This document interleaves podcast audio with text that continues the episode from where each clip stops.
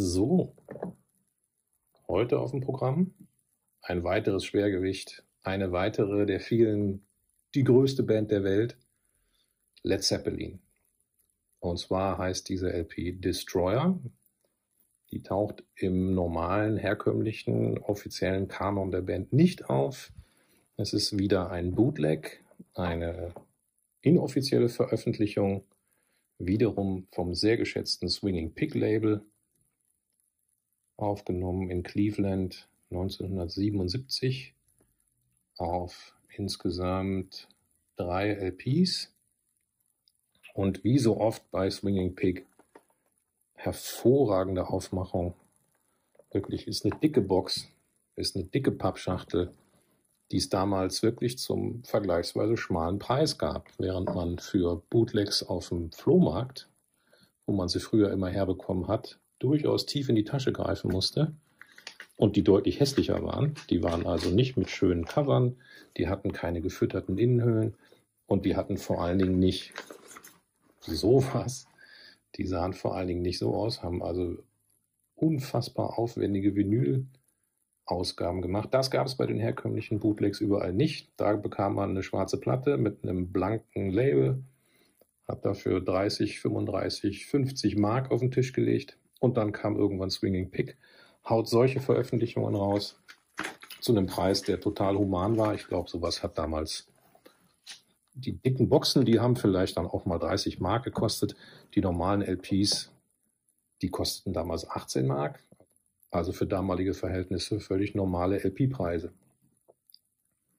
Und was an dieser Platte noch fantastisch ist, die Setlist, also das Programm, was Led Zeppelin hier gespielt haben. Das ist nämlich nicht nur elektrisch, sondern im Mittelteil gibt es dann auch den akustischen Teil. Also wir haben hier eine relativ komplette Aufnahme des Konzerts. Ähm, wie gesagt, 1977, das ist relativ spät im Werk von Led Zeppelin und, wie es der Zufall und das Schicksal wollte, eines der letzten Konzerte, die Led Zeppelin überhaupt in den USA gespielt haben. Insofern tropft auf dieser Platte natürlich Led Zeppelin Archäologie und jeder Led Zeppelin Fan, so wie ich, speichert diese Platte zuverlässig ein, sofern er sie sieht. Was ist sonst 1977 passiert, als Led Zeppelin dieses Konzert gespielt haben? Kiss haben ihre Alive 2 rausgebracht. ACDC haben ihre erste Tournee in Amerika gespielt. Und in Großbritannien haben die Sex Pistols angefangen, Alarm zu schlagen.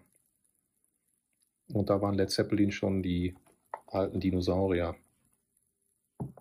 Soundmäßig ist die Platte auch großartig für die damalige Zeit und irgendwie haben die hier auch noch mit irgendwas gezaubert damals. Also ist wirklich super.